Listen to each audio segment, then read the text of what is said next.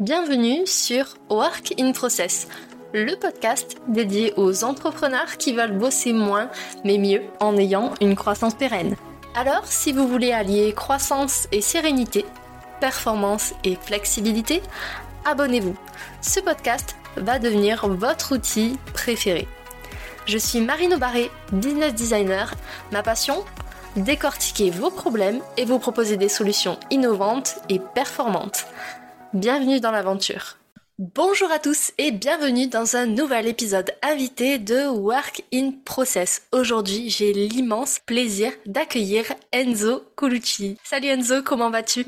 Salut Marine, bah écoute, ça va super, hein, euh, semaine de grosses reprises euh, après les vacances et les fêtes de fin d'année, donc euh, on est au taquet quoi. Ouais, c'est clair, on est beaucoup à avoir un effet marathon, un effet sprint en début d'année. moi, je préfère partir doucement mais tenir toute l'année euh, tranquillement. Ouais, t'as bien raison, c'est drôle, c'est le sujet d'un post que j'ai prévu de faire euh, demain sur LinkedIn, justement, la notion de, de, marathon. On a souvent tendance à dire que la vie, c'est un marathon. Moi, j'ai envie de dire justement qu'en fait, c'est une multitude de sprints au sein d'un marathon, justement. Ouais, je partage la même vision.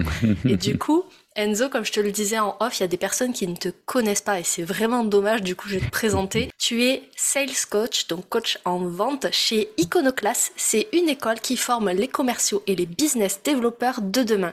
Et tu as une passion, c'est créer de vraies relations de confiance avec des personnes où chacun va ressortir en position gagnante. Moi, je t'ai découvert via le Call Club. Parce que tu es un spécialiste du call call, donc c'est l'appel à froid. Mhm. Et en fait, le Call Club, c'est un live hebdo où bah, vous pouvez retrouver Enzo qui prend des rendez-vous en direct pour des entreprises sélectionnées en amont. Et en plus, bah, tu as un podcast aussi qui s'appelle, si je me trompe pas, Phoenix, l'échec mention très bien. T'as super bien fait tes devoirs, j'ai rien à rajouter, tout est nickel. super, parfait, bah, je suis contente parce que j'avais peur d'écorcher le nom, mais non, tu as tout bien dit. Je fais une petite précision, c'est que Phoenix, l'échec mention très bien. Je l'ai, je l'ai arrêté depuis la rentrée, depuis septembre là 2022, euh, parce que j'étais arrivé un peu au bout. On en parlera peut-être pendant l'épisode, mais j'étais arrivé au bout de, de mon projet sur le, fin de podcast.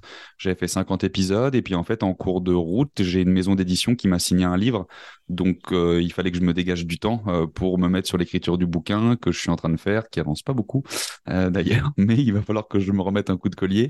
Et, et donc, il a fallu que j'arrête le podcast, mais c'était pile dans le, timing que je m'étais fixé les objectifs. Donc, euh, tu vois, les planètes s'alignaient plutôt bien en vrai. C'est génial. Effectivement, on va, on va en parler tout à l'heure. Mais du coup, si vous voulez savoir l'histoire, restez bien tout au long de l'épisode. Du coup, Enzo, moi, je t'ai fait venir pour parler d'un sujet que je vois assez peu finalement dans les podcasts ou alors c'est que j'ai pas écouté les bons finalement. Euh, mhm. et le sujet c'est comment on fait quand on est entrepreneur, solo ou pas, pour avoir un mindset de commercial, puisque moi, tu m'as soufflé avec le Call Club. À chaque fois, je regarde, je me dis, mais waouh, c'est incroyable ces compétences-là. Et du coup, j'ai bien fait mes devoirs. J'ai vu que tu avais plus de 10 ans d'expérience en vente. Ça a mhm. commencé avec des cartes Pokémon sur eBay. Pas mal. Ça a commencé très jeune, ouais.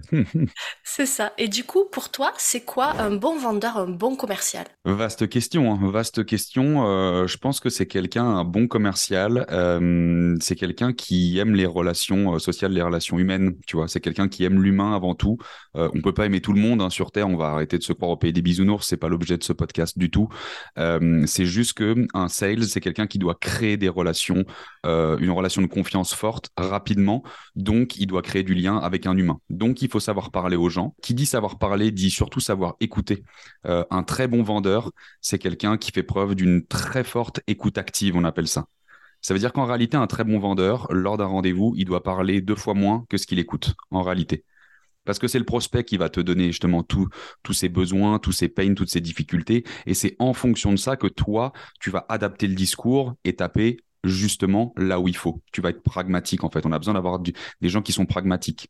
Et enfin, on a surtout besoin d'avoir des gens qui sont ce qu'on appelle du coup business oriented, c'est qui ont du coup qui vont avoir aussi la, notion des, résultats, euh, des chiffres et qui vont pas juste faire un taf, euh, tu vois, euh, par défaut.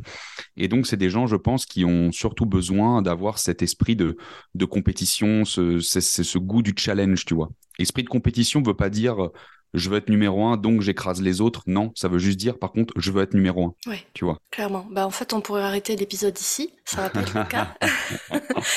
Mais euh, effectivement, tu as dit plusieurs choses hyper importantes. Déjà, un commercial a un esprit de compétition mais pas pour vouloir écraser les autres. Pour moi, c'est hyper important. On est dans la bienveillance. Enfin, moi, je crois beaucoup à cette compétence-là, qui a été très longtemps sous-estimée. Euh, on disait que si euh, t'es trop bienveillant, trop gentil, tu réussiras jamais dans le milieu du travail, alors que je crois au contraire que c'est une vraie force, puisque bah, généralement, les gentils, ils ont beaucoup d'empathie, et l'empathie, ça va très très bien avec la capacité d'écoute active. Donc j'ai envie de mhm. dire, les gentils, les introvertis, vous pouvez être de super commerciaux. Mais au contraire, d'ailleurs, en fait, si tu veux, c'est que pour moi, la gentillesse gagnera toujours sur le long terme. C'est-à-dire que quelqu'un qui est un connard euh, et donc euh, qui est un peu un gros shark, à court terme, il aura peut-être plus de résultats. Euh, moi, je crois beaucoup au, karma et, je vois les relations, soit commerciales euh, ou sociales, sur le long terme. On ne sait jamais de quoi demain est fait. Ça sert à rien de forcer une vente pour te dire super, j'ai un plus un, parce que tu vas ça, se trouve, tu vas te taper en plus de ça un client qui est, super chiant et parce que tu auras fait une mauvaise vente. Donc, soit c'est toi parce que tu es tout seul qui va te taper tout l'après-vente, soit c'est tes customer success ou account manager que tu vas mettre dans la merde par cette relation que tu auras forcée. donc, c'est vraiment pas, pas une bonne chose à faire. Et encore une fois, on ne sait pas de quoi demain est fait ce prospect-là à qui t'as pas vendu aujourd'hui à juste titre, peut-être que justement il va te remercier, il va t'envoyer des gens en contrepartie, peut-être que tu vas le recroiser dans euh, un an, cinq ans, dix ans sur un autre business et il se rappellera de toi comme une bonne personne parce que c'est ça qu'on veut avant tout. Et ben en fait, ça va être profitable sur le long terme. Donc évidemment qu'aujourd'hui, il faut être gentil. Kindness is the key, dit euh, Gary Vaynerchuk, que moi j'adore. Et il faut vraiment, euh, il faut vraiment se concentrer là-dessus. Moi, j'aime bien dire dans toutes mes formations, que ce soit du coup auprès d'Iconoclast ou bien sûr en entreprise, ce que je fais du coup majoritairement aujourd'hui, c'est que moi, je forme des dauphins et pas des requins. Et ça va totalement de pair avec ce que tu dis encore une fois. Ça, cette image illustre parfaitement ce qui s'est passé. Il y a eu un, genre de, Swift il y a, il y a quelques temps où j'ai l'impression que c'était beaucoup les extravertis qui étaient mis en avant avec il faut mhm. être agressif, il faut aller chercher du marché, etc. Et maintenant, on est plus en mode, ben, on discute. Si ça match, tant mieux. Si ça match pas, ben, c'est pas grave. Un, un non, c'est pas un non forcément définitif. C'est peut-être une question de timing, c'est peut-être une question d'interlocuteur. Mhm. Il y a plein, il y a plein d'éléments dans le contexte qui, qui influencent la la vente. La vente, merci. J'allais te dire un truc. En fait, je pense qu'on, il y, a, toujours des avantages aux inconvénients dans ce qu'on vit. Euh, je sais pas si tu as noté, mais il y a à peu près de ça maintenant un an. Bon, avec du coup, donc ça, évidemment que tu l'as noté. J'allais dire, il y a la guerre en Ukraine, tout ça, mais depuis à peu près neuf mois, on a vu un un changement de position assez drastique de la part des VC, de la part des, gens qui investissent dans les boîtes. Tu vois, typiquement, euh, depuis euh, plus de 10 ans, euh, c'était l'Eldorado pour tout le monde. Tu arrivais avec un PowerPoint de 10 pages, tu repartais de là, tu avais levé des millions, tu vois, parce que tu avais juste une stratégie d'acquisition. Aujourd'hui, les VC, avec ce qu'on vit, ils ont toujours autant de pognon hein, à mettre dans les boîtes, mais ils regardent beaucoup plus. Et ils vont pas regarder, si tu veux, la, stratégie d'acquisition, ils vont regarder avant tout la stratégie de rentabilité. Donc, on part aussi, je trouve, aujourd'hui, aujourd'hui dans les mœurs vers quelque chose qui est davantage tourné vers la qualité plus que la quantité. Ça fait dix ans qu'on vit avec des boîtes qui sont dans un dans, une dans une politique d'hypercroissance où il faut aller vite, il faut avoir beaucoup de pognon, il faut beaucoup lever, il faut il faut recruter, recruter, recruter beaucoup beaucoup beaucoup. Et à un moment donné, en fait, on voit que ces fusées là, bah, en fait, comme son nom l'indique, ce sont des fusées, donc elles explosent en vol en réalité. Alors que ce qu'on veut, c'est de la pérennité dans le business. Donc ça passe par tout ce qu'on dit depuis tout à l'heure, par des relations humaines, par de la non vente s'il n'y a pas besoin du coup de vente par de la vraie écoute et par des vrais clients et pas juste se dire super, t'as pris combien de clients ce mois-ci? 1000, combien adoptent ton produit? Euh, La moitié. Ok, à quoi ça sert en réalité tout ça? Quelle image tu donnes de la boîte et surtout toi en tant qu'individu, en tant que sales qui va peut-être demain être dans une autre boîte? On se rappellera que tu étais chez telle boîte, mais on se rappellera avant tout de toi, commercial, puisqu'une vente, elle se fait en partie, il y a un produit, une entreprise, mais pour moi, à 80%, elle se fait pour la personne que j'ai en face. À produit égal, valeur égale, je vais me tourner vers le commercial en qui j'ai le plus confiance, en qui je me dis, lui, il me la met pas à l'envers, et si demain j'ai une couille, il va faire quelque chose pour moi.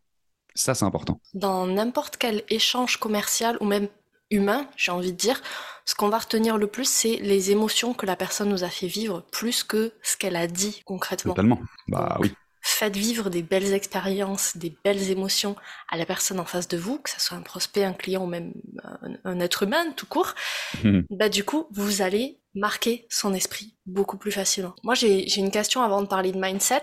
Mhm. Est-ce que euh, toi, tu as des techniques pour améliorer sa compétence en vente? Il existe plusieurs techniques, mais là, du coup, moi, je trouve qu'aujourd'hui, la vente, d'ailleurs, s'oriente plus justement faire des soft skills, ce qui est beaucoup plus euh, compliqué euh, tu vois, à, aller, euh, aller chercher euh, des hard skills, c'est facile. Je te forme sur un CRM, je te forme sur un outil, je te forme sur une technique de vente particulière. Ok, tu vas monter en compétence globalement assez rapidement. des soft skills, c'est beaucoup plus long à acquérir, mais c'est beaucoup plus fort.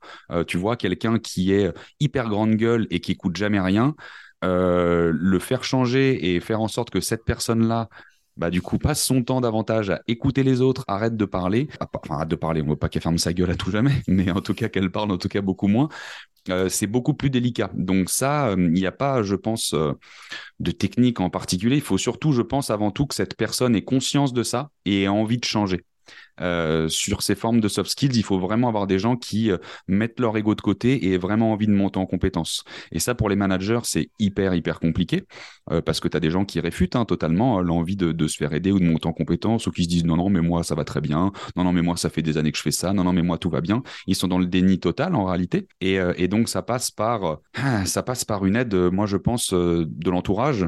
Là, je parle d'entourage, ça peut être managérial ou non parce qu'on s'adresse encore une fois à des gens qui sont indépendants ou qui sont salariés d'entreprise donc j'essaie un peu de, donner le point de vue pour les deux. Euh, c'est les autres autour de nous qui vont nous faire prendre conscience de ça justement. Donc il faut avoir un entourage qui est suffisamment aussi honnête pour nous le dire et bienveillant pour nous aider à passer le cap. Et après, c'est toi et ton envie qui va faire, OK, merde, j'écoute peut-être pas assez. Donc, euh, bah en fait, maintenant, quand les gens parlent, je vais arrêter de vouloir couper la parole sans arrêt et je vais laisser les gens aller au bout de leur phrase. Ça va commencer peut-être un petit peu comme ça. Tu vois, c'est plein finalement de micro-exercices, mais il faut juste, par contre, être très constant.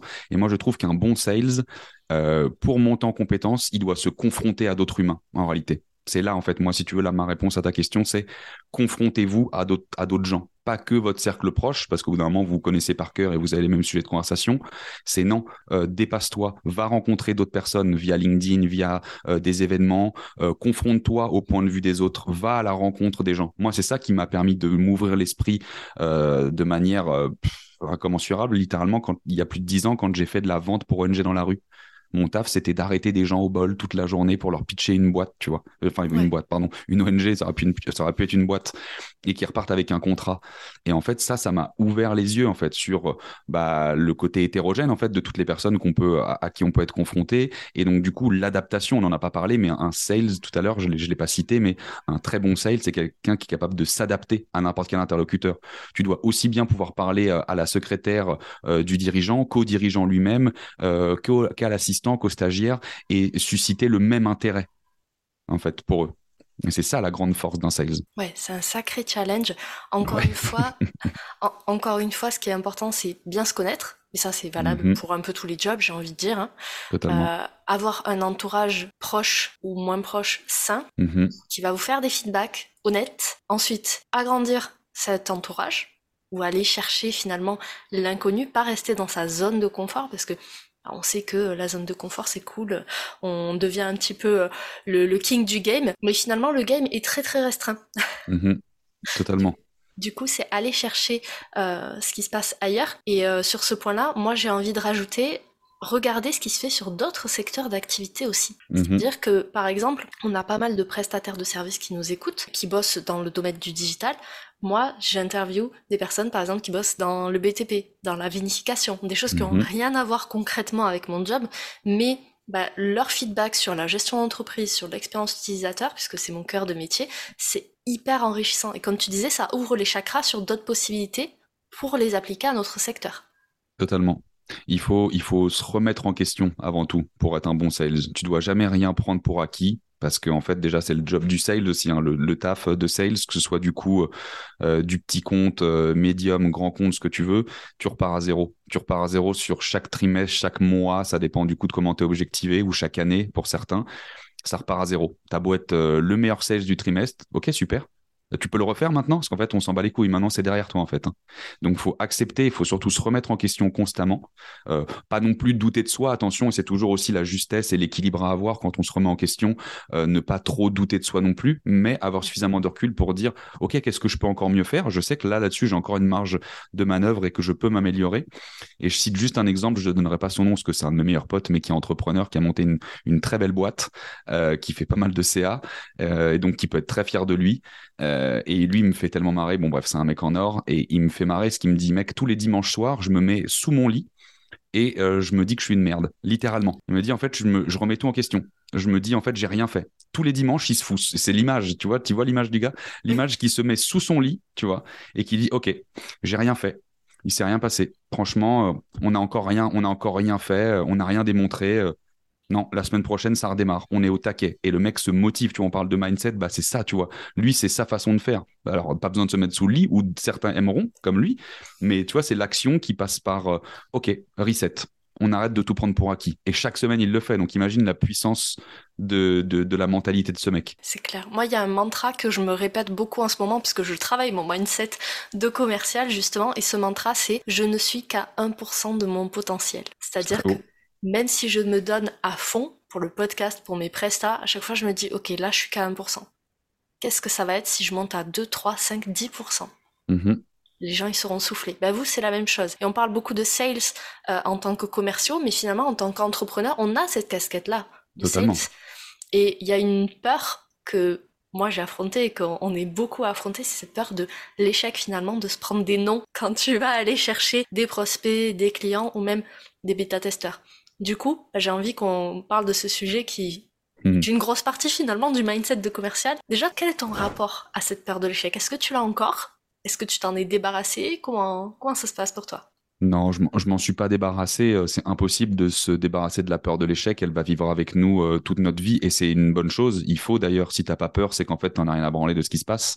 Euh, donc c'est normal d'avoir peur. Par contre, aujourd'hui, moi, je l'accepte. J'accepte mes craintes et j'essaie de rationaliser au plus possible euh, pour pas justement que le côté euh, émotionnel prenne le dessus parce que c'est là où justement après on se noie et que euh, on a un peu cette angoisse et cette anxiété. Moi, je suis un petit peu anxieux quand même de base, mais je travaille dessus depuis beaucoup d'années maintenant. Et j'avoue que le podcast, donc Phoenix, l'échec mention très bien, ça traite justement de cette thématique hein, de la résilience. Euh, bah, ça m'a aussi beaucoup aidé parce que j'ai été à la rencontre de 50 personnes qui ont vécu euh, aussi bien des peines de cœur que d'avoir planté leur boîte, que d'avoir été en prison, d'avoir été alcoolique, d'avoir perdu une jambe, d'avoir perdu un proche. Enfin, tu vois, ça a été vraiment très large. Et c'est ce pourquoi j'avais fait le podcast. Donc, c'est aussi pour moi, hein, c'est de me dire, OK, comment est-ce que j'arrive à relativiser? Parce que ce que ces gens ont vécu, c'est juste extrêmement dur. Moi, j'ai pas vécu ça et je me plains. Alors on a le droit de se plaindre. Hein. L'idée c'est pas juste de rester en fait dans cette plainte constante. C'est juste ok, ma vie c'est de la merde. Voilà maintenant que je l'ai dit, qu'est-ce qu'on fait? Et comment est-ce que je développe de la gratitude pour euh, déjà la vie que j'ai et, ce que j'ai vraiment au quotidien. Tu vois? Donc euh, donc l'échec il faut il faut accepter de vivre avec mais c'est très très dur. Ça, on va en parler après. Il y a plein de choses à faire, hein, mais c'est normal d'avoir peur. C'est normal d'avoir peur, et comme tu le dis, on en a plein qui vont arriver dans notre vie, des petits, des gros. Euh, c'est une question de perspective en fait. Moi, souvent, quand j'ai un échec, je me dis, ok, c'est une opportunité. Et même si c'est un truc dur, genre moi j'ai fait deux burn-out, tu vois.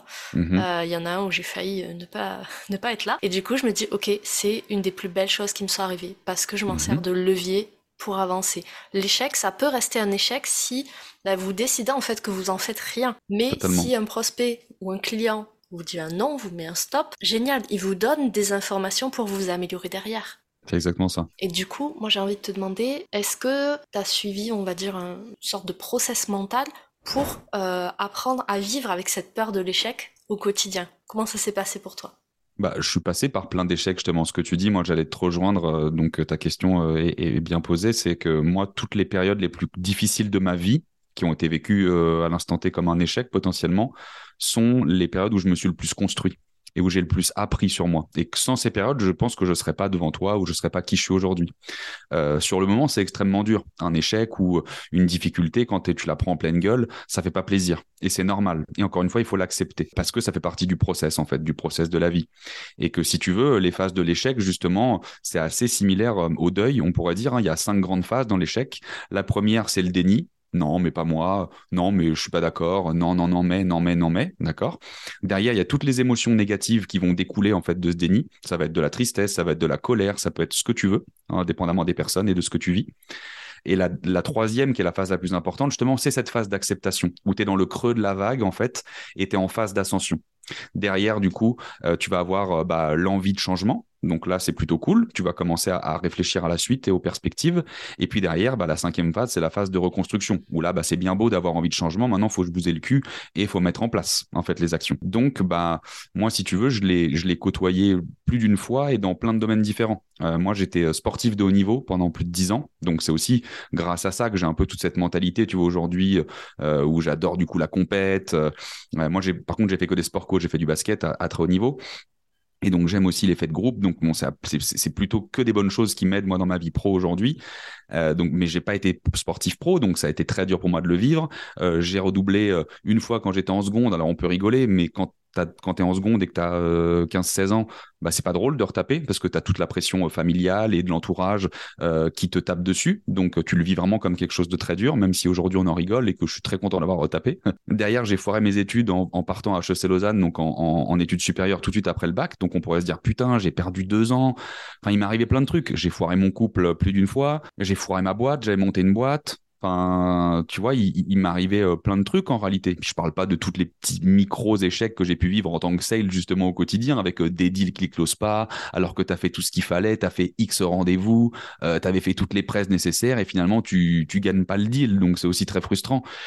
Mais en fait, c'est comme ça, c'est la vie, tu l'as très bien dit. Il faut juste quand ça se présente prendre du recul et dire OK, avec quoi je ressors en fait. C'est pas juste je viens de me prendre un coup et merci, je m'en vais. C'est non, j'ai pris un coup, d'accord. D'où est venu le coup? Quelle force? Par qui? Pourquoi? Comment je fais la prochaine fois pour éviter le coup? Et ça, en fait, c'est quelque chose d'utile que tu vas pouvoir du coup réutiliser derrière. Exactement. Ça demande une bonne capacité de résilience, de l'autodiscipline aussi mine de rien, parce que bah, en soi, quand même si vous bossez en équipe, euh, personne va être derrière vous à vous dire bah ok tu t'es vautré, c'est pas grave, qu'est-ce que tu en as appris? Alors il y a certains managers qui font ça et franchement continuez, mais euh, la plupart euh, la plupart des gens vous êtes seuls quand vous avez un échec et c'est important de vous dire ok j'ai deux possibilités en fait. Face à une situation il y a souvent deux choix, soit je reste victime, dans ce cas bah, vous restez dans la position où vous êtes, soit bah, dans ce cas, vous acceptez, comme tu dis, et vous vous dites, qu'est-ce que j'en fais? Il s'est mhm. passé ça dans ma vie, c'est le pire truc que je peux imaginer, comme tu disais, le redoublement en seconde, c'est le pire truc de ma vie. Comment est-ce que je peux rebondir? C'est exactement ça. Et, on va vivre des échecs différents toute notre vie, en fait, à différents moments de notre vie. Et tu vois, je citais justement exprès le, le côté redoublement. C'était il y a, euh, c'était il y a plus de, de 12 ans, tu vois, même plus que ça. Bon, bah, à l'époque, c'était la pire chose qui pouvait m'arriver. Aujourd'hui, euh, aujourd'hui, c'est autre chose. Aujourd'hui, c'est perdre mon taf, euh, c'est, euh, c'est, c'est, perdre ma, mon, ma conjointe, c'est perdre, tu vois, mon appart. Voilà, ça, c'est des trucs encore pires. Mais on vit, en fait, avec les échecs, en fait, corrèlent totalement avec nous, notre période de notre vie. C'est ça. Et en fonction aussi de ce qui est important pour nous. Par exemple, tu vois, toi, tu parlais de, du conjoint, du travail. Il y en a certains, bah, ils vont pas forcément avoir ces, ces problématiques-là. Ils vont se dire, bah, le pire truc qui puisse m'arriver, c'est, euh, par exemple, perdre à une compétition d'échecs. Mm-hmm. Et euh, c'est ok, ça demande les mêmes compétences, en fait. Ça demande le... Alors, c'est peut-être pas du commerce, pour le coup, sur cet exemple-là, mais ça demande le même mindset, finalement, de mm-hmm. résilience, d'autodiscipline. Et euh, moi, je voulais te demander est-ce que toi, tu as des clés pour développer ces soft skills, on en parlait un petit peu tout à l'heure, euh, pour les développer au quotidien La résilience? La résilience, l'autodiscipline, euh, ce genre de compétences qui t'aident à, passer outre finalement mhm. une difficulté. L'autodiscipline, c'est vraiment, je pense, une des, vertus qui me passionne le plus. Moi, j'essaie de l'être à mort, euh, à tel point que parfois je peux être un peu militaire, tu vois, c'est ce que me disent aussi mon entourage, mais c'est ce qui me sert en réalité. Euh, c'est aussi dû à mon éducation. Ça, on peut pas faire, tu vois, euh, grand chose là-dessus. On est tous différents et il faut tous l'accepter. J'ai une éducation qui était à la fois très douce d'un côté, très dure de l'autre, donc j'ai réussi à avoir aussi un certain équilibre, même si quand je l'ai vécu à l'époque, c'était très très dur pour moi. Avec le recul, je vois que j'arrive à en faire une force. L'autodiscipline moi, j'ai réussi à l'avoir justement en pratiquant du sport à très haut niveau. Le fait d'être obligé d'aller à, l'entraînement tous les jours, 4 heures par jour, les sacrifices avec les matchs le week-end, etc., ça m'a déjà mis pas mal dans le bain. Euh, donc, on va dire que j'ai une certaine euh, aide à ce niveau-là. Et puis, euh, le fait d'avoir monté ma boîte aussi très jeune, j'avais 22, 23 ans, bah, ça m'a forcé à aller plus loin dans cette notion d'autodiscipline où, en fait, à l'époque, je me suis dit, OK, alors que ça se passait très mal au tout début de la création d'entreprise, OK, bah maintenant je vais me donner du temps. Je vais me dire ok là on va on va se bouger le cul pendant six mois. Si dans six mois euh, j'ai pas atteint ce que je voulais, ok bah j'arrête. Mais je me donne une temporalité aussi d'action. Ça c'est important d'avoir d'avoir une notion de temps. Et donc après j'ai commencé à développer bah tu vois une petite routine matinale. Euh, je faisais vraiment du sport euh, à intervalles réguliers donc tous les jours, méditation etc. Je me suis rajouté toutes ces petites actions. Ça ça dépend de moi. Je dis pas aux autres de le faire. Chacun est libre de faire la méditation ou pas ou du sport. Quoique le sport, vraiment, je le recommande à 100% des gens. Euh, moi, c'est vraiment le truc qui me tient. Là, tu vois, aujourd'hui, on enregistre à 15 heures. Euh, bah, entre midi et deux, moi, j'ai fait, une heure de sport, un petit peu moins, tu vois. Mais ça, c'est tous les jours. Je suis autodiscipliné à mort là-dessus. Tous les jours à midi, sauf quand je suis pas en télétravail, je le fais le soir. Mais tous les jours, tous les je me fais au minimum une demi-heure de sport. Ça, c'est un truc déjà qui me permet bah, de rester en forme. Et le corps et l'esprit, tout est très lié. Donc, avoir une dépense quotidienne euh, physique, les gens se rendent pas compte. Tout le monde dit on le sait. Bah ok, bah pratique le poteau en fait. Mets-le vraiment en application et donne-toi encore une fois une échelle de temps. Les gens tout de suite en fait, ce qui bloque dans l'autodiscipline, enfin dans, cette notion là, et pourquoi les gens baissent vite les bras, c'est qu'ils pensent que comme ils font un truc une fois, ils doivent le faire tous les jours de leur vie. Et en fait, ça c'est quelque chose qui te bloque à un moment donné où le jour tu vas pas avoir envie. Et bah un jour et puis deux jours et puis hop en fait tu vas rapidement t'en aller parce que tu vas trouver des excuses. C'est ok encore une fois de ne pas respecter cette discipline tous les jours. Moi, il y a des moments donnés, je peux pas, bah c'est pas grave, je me flagelle pas pour autant, je le reprends. Et c'est ces périodes justement où on va euh, parfois euh, stopper cette action qui fait qu'on va avoir encore plus envie de reprendre. Et ça va être encore plus, tu vois, quelque chose qui va nous motiver. Ce qu'il faut en tout cas quand on fait quelque chose comme ça, je parle je prends l'exemple du sport, c'est éviter d'avoir plus de deux jours de coupure à chaque fois. On peut arrêter du coup notre action peut-être pendant deux jours. Il faut vite commencer à reprendre parce qu'une une habitude ça se perd très vite. Moi je suis pas de ceux qui diront, euh, je trouve que c'est très bullshit.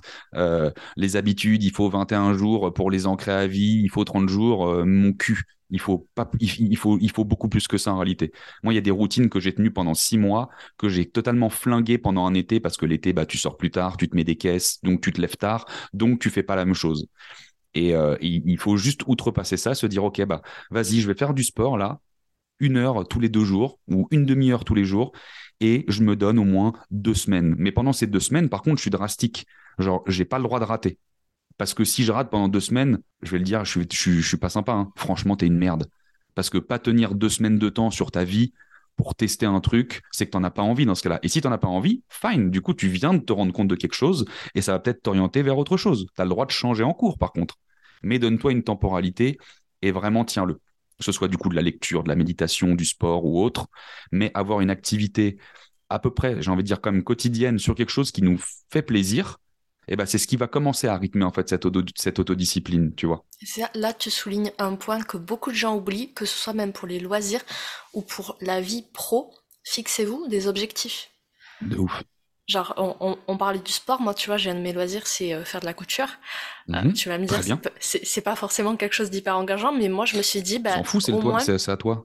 Par mois, je me dis, je veux faire un fringue au moins un fringue. Bon, souvent j'en fais deux ou trois, mais je me dis à minima, il faut que j'en ai fait un. Trop bien une fois que j'ai atteint mon objectif, je me dis bon bah ok c'est cool. Et des fois je peux pas parce que bah voilà j'ai des imprévus ou quoi que ce soit. Je me dis bah, c'est pas grave, le mois prochain j'en ferai deux. Mhm. Parfait. Et, c'est comme ça que marche l'autodiscipline parce que finalement si on rentre dans une mécanique j'ai l'impression où tu fais quelque chose de tous les jours, t'as plus vraiment d'autodiscipline en fait. Ça, ça devient automatique, t'y penses plus. Là où il y a l'autodiscipline, c'est quand t'arrêtes et tu dois te remettre à faire quelque mhm. chose comme par exemple un régime alimentaire euh, pour ta santé. Ça, généralement, tu le suis. Si c'est un régime pour euh, préparer le body, euh, le body summer, je crois qu'on dit, bah ça, tu vas le faire juste avant l'été. L'été, comme tu disais, tout le monde profite généralement. Et à la rentrée, on laisse tomber le régime alimentaire sain qu'on avait au tout début c'est là où vous allez rajouter votre discipline finalement. Totalement. Il y a besoin de ces phases aussi. Il faut accepter qu'on a des phases de moins bien, on a des phases où on n'a pas envie de faire des choses, mais c'est ces phases-là finalement qui vont être salvatrices et qui vont nous permettre d'avoir ce petit coup de pied au cul dont on a besoin. Euh, mais encore une fois, euh, il n'y a pas de recette miracle, tu vois. Les gens qui attendent euh, un coup de baguette magique, euh, c'est vous hein, qui avez la baguette magique dans votre main en réalité. Hein. C'est vous qui êtes responsable de vos choix tous les jours. Euh, moi, il y a des moments donnés où, bah oui, j'ai un peu la flemme de faire mon sport. Ce serait plus facile de me faire un truc à manger et de me foutre comme une larve dans le canapé à regarder Netflix. Et bah justement, l'autodiscipline, c'est cette voix qui vient derrière moi et qui dit, mec, on a dit qu'on le faisait. Putain, sans déconner, ça prend 30 minutes. Allez, bouge-toi le cul. Allez, va te mettre ton short. Mets-toi en tenue, comme ça, tu réfléchis plus. Allez. Et une fois que tu l'as fait, tu as cette, cette fierté, tu as, terminé ta session, tu es là, tu fais putain, j'ai bien fait de le faire, putain, je suis content. Ah, et puis tiens, cette action positive, elle en entraîne une autre. Bah parce que je viens de me faire du sport. Donc, je vais pas me commander un burger et manger de la merde. Bah non, du coup, j'ai mangé un truc qui est plutôt sain. Et en fait, du coup, on rentre dans un cercle qui est hyper vertueux. Une action positive en amène une autre, petit à petit, petit à petit. Il faut juste pas vouloir griller toutes les étapes. Pareil, les gens qui font du sport et qui se regardent, il y a Simon Sinek qui a fait une très belle vidéo du coup là-dessus. J'adore ce mec, c'est un de mes mentors vraiment, qui a écrit du coup euh, Start with the Why qui est là et qui dit en fait si tu vas à la salle de sport tous les jours et que tu et quand tu rentres tu, tu regardes tu soulèves ton t-shirt et t'attends de voir des résultats bah, il y a de grandes chances que tu baisses les bras parce que tu vas peut-être pas voir euh, quelque chose du jour au lendemain et c'est même une certitude. Par contre, je peux t'assurer que si tu tiens pendant plusieurs mois, les résultats, tu vas les voir et là, tu vas avoir cette satisfaction. Et en fait, ce qu'il faut, c'est avoir justement ces premiers résultats pour se dire ah putain, en fait, c'est cool. Ah mais en fait, il faut que je continue parce qu'en fait, quand je fais ça, bah en fait, j'ai ça. Ce qu'il faut juste, c'est un peu de patience. Et ça, aujourd'hui, c'est très compliqué à avoir de la patience. Ah, ah. c'est clair. Et euh, il y a autre chose, moi, que j'utilise beaucoup pour le sport parce que j'aime pas ça de base. J'aime pas avoir des courbatures, en fait. Et vu que j'en fais très peu souvent, j'ai très souvent des courbatures quand je fais du sport. Ok. du coup, le hack que je suis en train de tester en ce moment, c'est je modifie mon environnement physique pour pouvoir euh, contrer, on va dire, toutes les objections d'une petite voix que j'ai dans ma tête qui dit non, mais euh, finalement sur Netflix, il y a cette série que t'as pas vue. Alors, tu vois, par exemple, je fais euh, du yoga, du renforcement, un peu de cardio. Bah, mhm. du coup, j'ai mes différentes tenues qui sont prêtes, qui traînent dans mon appart, donc ça fait un peu de bazar, mais au moins le temps que je fasse mon sport, je sais que c'est là. J'ai mhm. mon tapis de yoga qui est devant la porte de ma chambre, donc il faut que je le contourne à chaque fois que je dois que je dois passer. Et du coup, bah, je me dis, je vais pas m'imposer ça dans mon environnement si c'est pour pas les utiliser.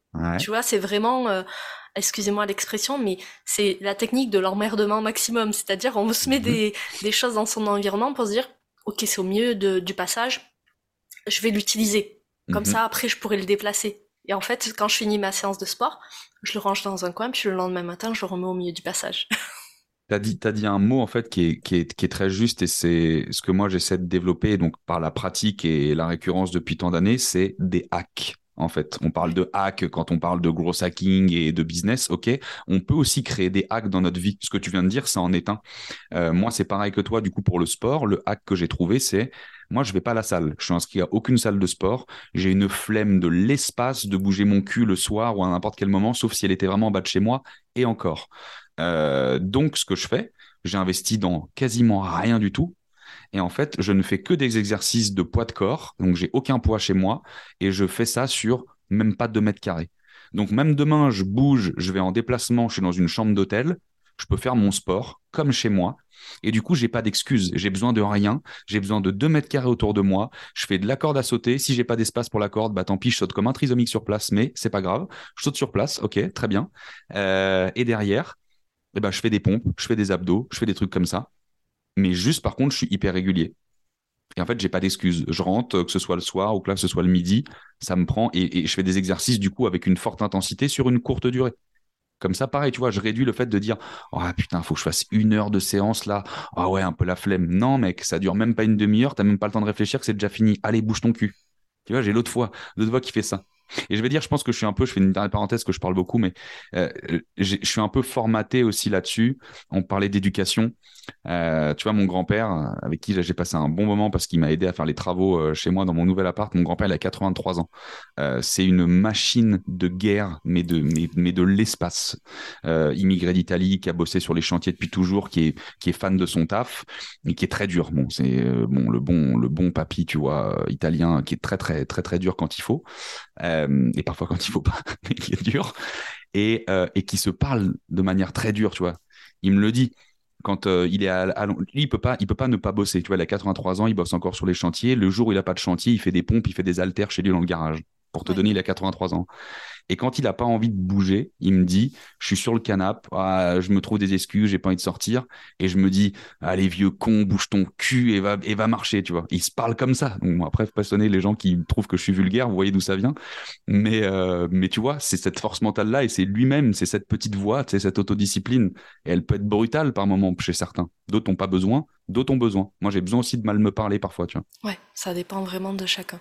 On a un peu digressé sur, euh, sur le sport, mais c'est vraiment euh, en lien avec le, le mindset euh, de commercial finalement et le mindset d'entrepreneur, Bien sûr. du terme. Alors, là, c'était sur l'autodiscipline. Et moi, je voulais qu'on parle aussi de résilience. Mm-hmm. On en a parlé un petit peu, mais je voudrais qu'on approfondisse. la résilience, pour toi, déjà, c'est quoi? Ah, La résilience, c'est quoi? Bah, si tu veux, l'échec, euh, c'est le, le, fait de. Enfin, la résilience, du coup, c'est la notion, je pense, de. Déjà, c'est indissociable du succès, tu vois, l'échec. Euh, donc, ça fait partie vraiment, de, encore une fois, du process de la vie, comme on l'a dit. Et euh, c'est le fait, si tu veux, de, de, se remettre en question et de, de repartir de zéro avec de meilleures bases. En fait, c'est ça la résilience tu vois. Le sketch de, de la vérité si je mens, euh, on repart à zéro, on reste à zéro. non, bah là, du coup, tu repars à zéro, mais tu as, des meilleures bases, tu sais où tu t'es planté, tu vois. Euh, on dit qu'on change pas une équipe qui gagne, on sait pas forcément du coup pourquoi. Par contre, on sait qu'une équipe, quand elle foire, désolé encore une fois de parler avec le sport, mais ça pourrait être n'importe quoi. Euh, on sait que quand il y a un truc qui va pas, genre, j'ai cherché mon produit market, market fit, je sais pourquoi je me suis planté, que je sais peut-être pas pourquoi ma boîte est, est, devenue un succès. Donc, j'ai peut-être plus appris, même si l'autre a plus de réussite, mais il a peut-être plus de réussite à un instant T, que toi, tu en auras plus sur le long terme. Enfin, tu vois, il y a tellement, en fait, de. Il n'y a pas de recette, encore une fois, universelle. Ce qu'il faut dire aux gens, chacun est différent, chacun vit à sa façon, de par, encore une fois, son éducation, de par euh, son, son, niveau émotionnel. Euh, et la résilience, en fait, entre guillemets, je vais dire, ça s'apprend, même si pour d'autres, justement, c'est plus inné. Euh, de par justement, tu vois, cette éducation.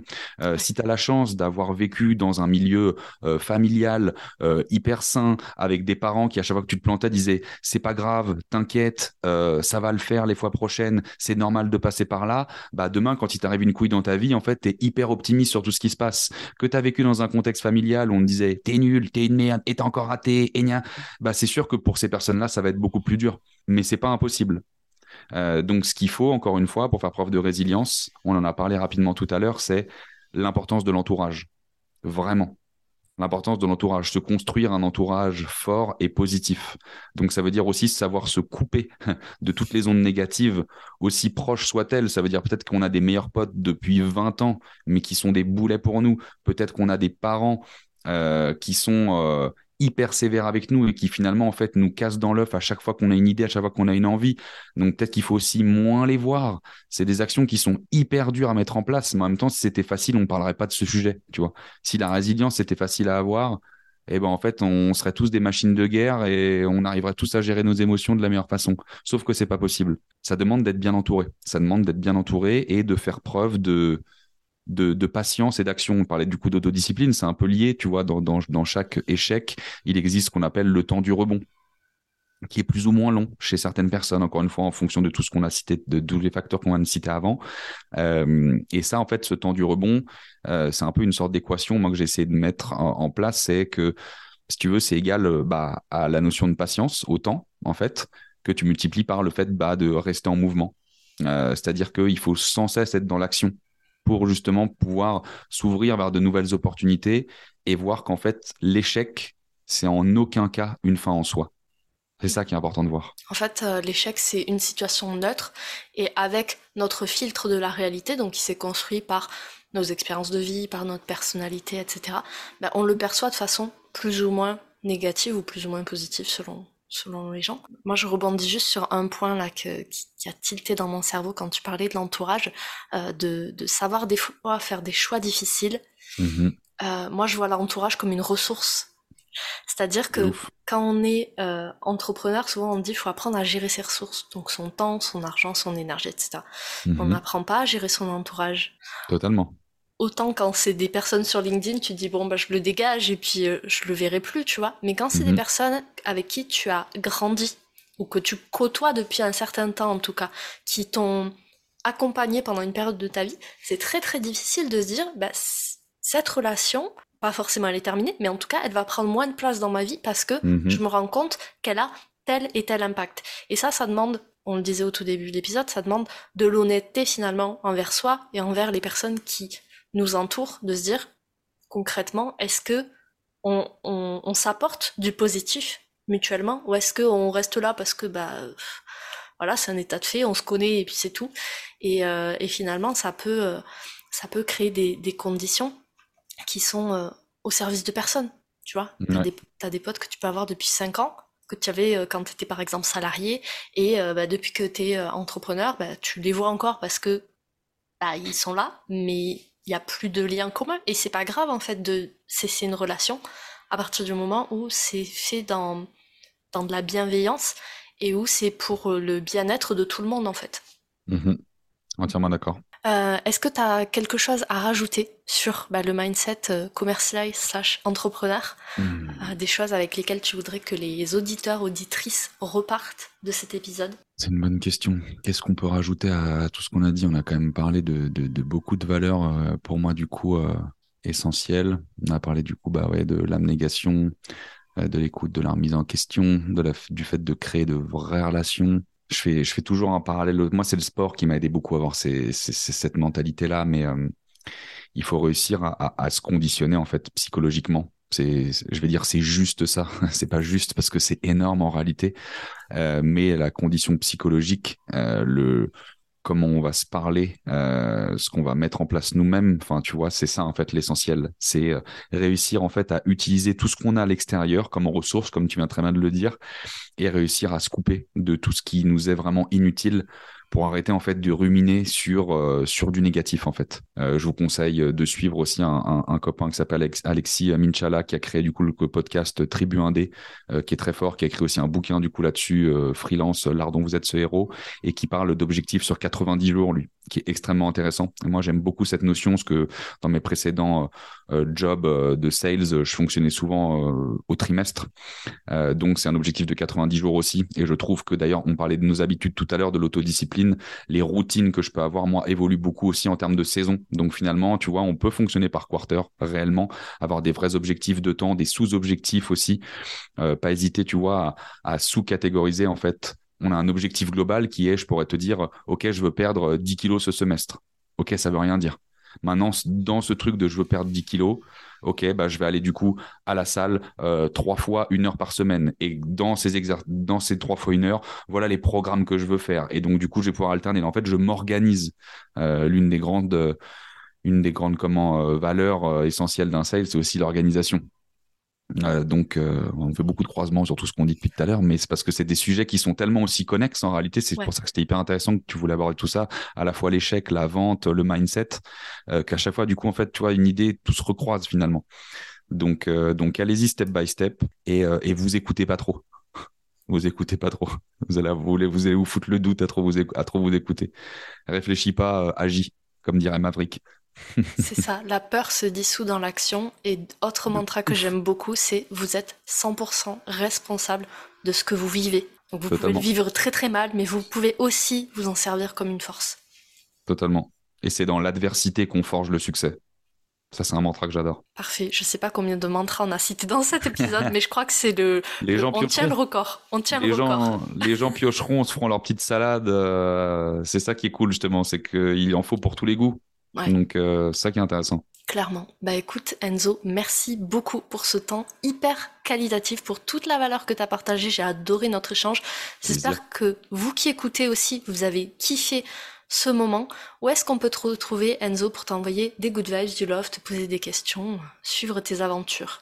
Eh ben écoute, le plus simple, j'ai envie de dire, c'est sur euh, LinkedIn. Euh, vous pouvez me rajouter Enzo Colucci, C-O-L-U 2 C-I, un seul L et deux C. Euh, vous pouvez me rajouter et puis m'écrire. Je réponds toujours à tous les messages, même si parfois j'ai un peu de retard. Je réponds réellement à tout le monde et c'est toujours avec plaisir que j'échange. Donc, euh, ouais, que les gens n'hésitent pas et qu'ils viennent nous voir, vu que tu as trop kiffé aussi euh, sur Call Club avec Ruben et Julien tous les vendredis à 11h. On est live sur LinkedIn et on prend des rendez-vous en direct. donc c'est un peu, on essaie d'en faire le, rendez-vous hebdomadaire des, des, commerciaux en France et on passe un super moment, on se marre et on appelle pour des boîtes différentes toutes les semaines. Donc c'est dans la bonne humeur et dans la pédagogie qu'on fait ça. Donc, n'hésitez pas à venir. Ouais, c'est génial. On apprend beaucoup de choses sur bah, comment ça se passe finalement un appel à froid. Euh, moi, j'ai beaucoup appris. Euh, je crois que c'était le, dernier de 2022 où en fait il y a eu assez peu de closing. Mais finalement, c'est ben, la résilience, l'autodiscipline. On dit ok, on continue d'appeler, on continue d'appeler, et finalement, ben, il y a eu euh, deux ou trois, je sais plus, euh, hyper beau closing, et franchement, c'était top. Donc euh, vraiment, allez y jeter un coup d'œil. Trop cool. Bah écoute, encore merci Enzo, merci à vous d'avoir écouté. On se retrouve la semaine prochaine pour un nouvel épisode invité. À bientôt. Ciao, ciao. Voilà, cet épisode est maintenant terminé. Merci pour votre écoute. Je vous souhaite à tous une belle journée, soirée et à très bientôt dans le podcast. Bye Cet épisode t'a plu? Tu peux le partager en me taguant ou lui laisser 5 étoiles sur Apple Podcast. Encore merci pour ton écoute, à très vite